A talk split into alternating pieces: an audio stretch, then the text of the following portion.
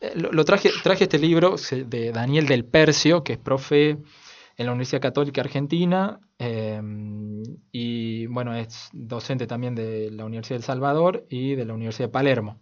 Son tres universidades que tienen como una mm, cierta continuidad ideológica, si se quiere, en términos de, formación, sobre todo en, el ámbito de la filosofía o de las humanidades, em, que se llama Soñar el demonio. Utopías, distopías y ucronías hitlerianas. Está editado por la editorial Miño y Dávila, que es muy conocida en los ámbitos de ciencia y la educación, pero acá hay una, colección eh, que la dirige José Emilio Burucúa, también, que es profesor de la Universidad de San Martín, eh, y se llama eh, Historia Antigua, Moderna, Ideas en Debate, y el libro es recién salido del horno, junio del 2019. La traje a propósito de los que son fanáticos de las series de distopías, como Black Mirror o la que se está por estrenar próximamente, la tercera temporada, Dark, no sé si la han visto Alan y, Elsa, eh, que es una serie alemana que se va a estrenar la tercera temporada el 27 de junio. Netflix ha anunciado que, va a salir. Em, y, creo que era como eh, un, libro que venía a, colación para todos aquellos que les gusta eh, ver ese tipo de, productos culturales que, circulan en nuestra industria cultural. Porque sobre todo la primera parte del libro, si bien el libro después es muy específico, pareciera ser como una especie de resultado de investigación doctoral o algo por el estilo, eh, plantea la posibilidad de estudiar o de, armar el esquema vinculado a toda una extensa tradición literaria que se remonta más o menos a la utopía de Tomás Moro, pero que puede tener una, continuidad con otros tipos de relatos, para pensar qué hubiera pasado, que eso sería la ucronía, ¿sí? qué hubiera pasado si por ejemplo, el texto se pregunta a partir de tres novelas, eh, una de eh, Phil Dick, eh, que se llama The Man in the High Castle, que sería algo así como El hombre en el castillo, otra de Phil Roth, que es La conjura contra América, y The Iron Dream, de Norman Spinrad, que son tres novelas que se centran sobre un mismo personaje como Hitler, ¿no? y se preguntan más o menos esto, ¿qué hubiera pasado si el eje del mal, por ejemplo, derrotaba en la Segunda Guerra Mundial a el eje del bien, ¿sí? o a los aliados. ¿Qué, mundo viviríamos si eso hubiera, ocurrido? ¿Qué hubiera pasado? Otra de las novelas se pregunta, ¿qué hubiera pasado si Hitler hoy sería un ciudadano norteamericano y no alemán? ¿No? ¿Y qué hubiera pasado? También otra de, las novelas, eh, si Hitler no hubiera tenido las ideas que tuvo. Entonces, imaginan eh, futuros posibles a partir de esto. O, imaginan el discurrir del tiempo ¿sí? a partir de, este, de estos escenarios posibles que con él si hubiera pasado. Obviamente tienen también un carácter distópico todo, este tipo de relatos porque plantean un escenario todavía peor ¿sí? que, el que si hubiera ocurrido esto, digo, de que Hitler eh, hubiera ganado, hubiera, o hubiera sido otra cosa. Eh, entonces, un, poco es, va en, va en, consonancia con muchos de los productos que están circulando culturalmente, que son los, como los más consumidos. Black Mirror, Years and Years, que es una serie que, que se dio el año pasado en HBO.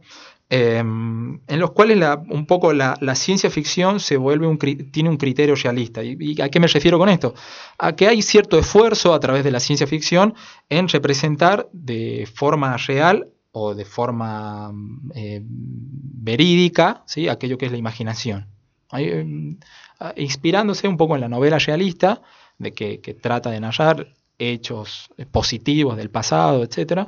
Eh, este, este, tipo de serie o este tipo de libros, eh, este tipo de literatura, de, novelas, intenta hacer este, este, tipo de operaciones, lo cual es el, futuro ¿sí? se, pareciera volverse presente. Uno ve Black Mirror y le da la sensación de que eso que está ocurriendo ahí probablemente nos pase a nosotros en un par de años. Eh, uno ve Years and Years y no está tan, no está tan lejano de que algún cualquiera con ese tipo de ideas llegue al poder.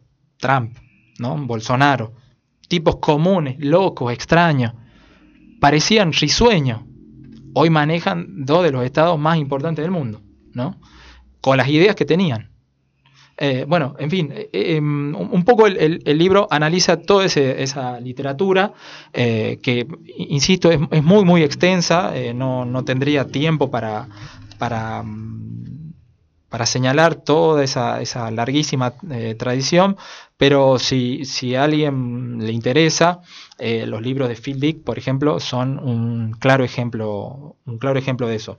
Em, el libro básicamente plantea esto, de qué manera estos tres conceptos, ucronía, distopía y utopía, son eh, modelos explicativos no históricos de la historia.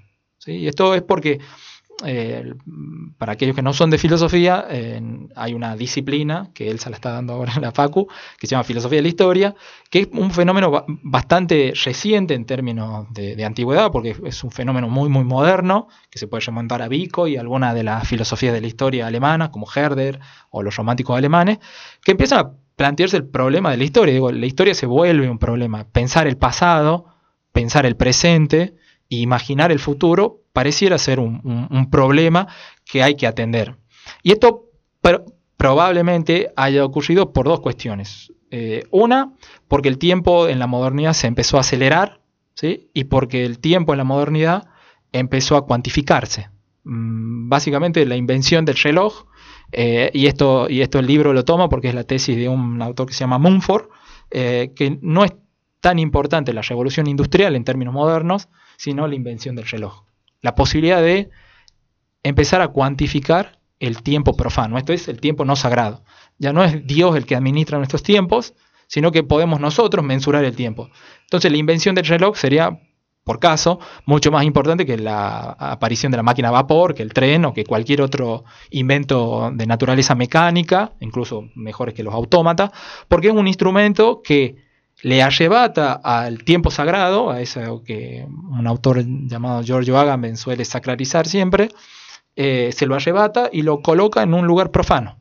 ¿sí? Y, por profano entiendo, eh, entiéndase algo cotidiano, algo que cualquier mortal puede administrar. ¿sí? No solo entonces sería la división social del trabajo, la que nos permite a nosotros identificar día y noche, ¿sí? identificar la secuencia de las horas, etcétera, sino antes, antes que eso, digo, la, la, la, nueva estructuración de las sociedades a partir de la división social del trabajo, primero tuvieron que, existir algo anterior que es el reloj.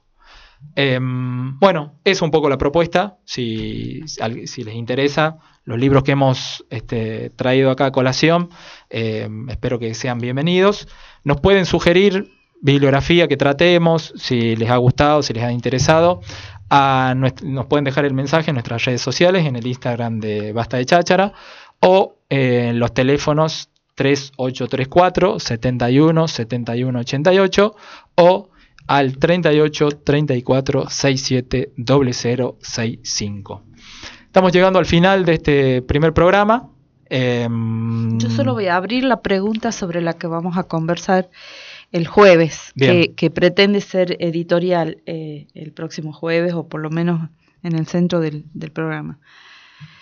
Eh, algunas investigaciones del campo biomédico muestran, sobre todo las cuantitativas, que en el mundo mueren más personas por eh, hambre y otras enfermedades derivadas de la pobreza sumando, digamos, lanzando una cifra que es superior a la cantidad de muertos que ya lleva eh, el coronavirus en el mundo. La pregunta que me interesa que pensemos es esta, ¿por qué entonces la pandemia ha sensibilizado y ha intimidado, digamos, a la comunidad internacional y a la comunidad de estados políticos este, más que cualquier otra forma de, este, de muerte en el mundo? Esa es la pregunta, vamos a tratar de remar ahí un poco con la biopolítica y con algunos datos, digamos, de las ciencias biomédicas. Un lujito que nos damos, que va a ser la columna de Elsa del próximo juego. Vendemos a, eh, eh, a propósito de la columna de Elsa, vendemos lo, del próximo jueves. Vamos a, abordar, va a estar colgado los flyers en, nuestras redes sociales. Eh, por favor, consulten, va, a estar eh, disponible qué temas vamos a tratar, pero dejo planteado el tema. Hace unos días en el diario Página 12 y en algunos otros medios, como en las redes sociales, se dio una situación vinculada a la denuncia que distintos sectores empezaron a hacer sobre la enseñanza que ofrece el colegio FASTA. Eh, FASTA es una institución que, en nuestra provincia eh, está, tiene mucha presencia, muchísimos alumnos van, muchos de nuestros parientes, eh, nosotros tenemos estudiantes egresados de FASTA en nuestra universidad, y se ha manifestado una, una grave preocupación, sobre todo por los documentos con los cuales se enseñan algunas áreas, como la sexualidad, eh, las relaciones entre pares este, y después eh, otras situaciones como eh, qué concepción hay sobre las relaciones sexuales, qué concepción se tiene sobre el hombre, la mujer y el género. vamos a recibir la visita de tres invitados que nos han confirmado su presencia.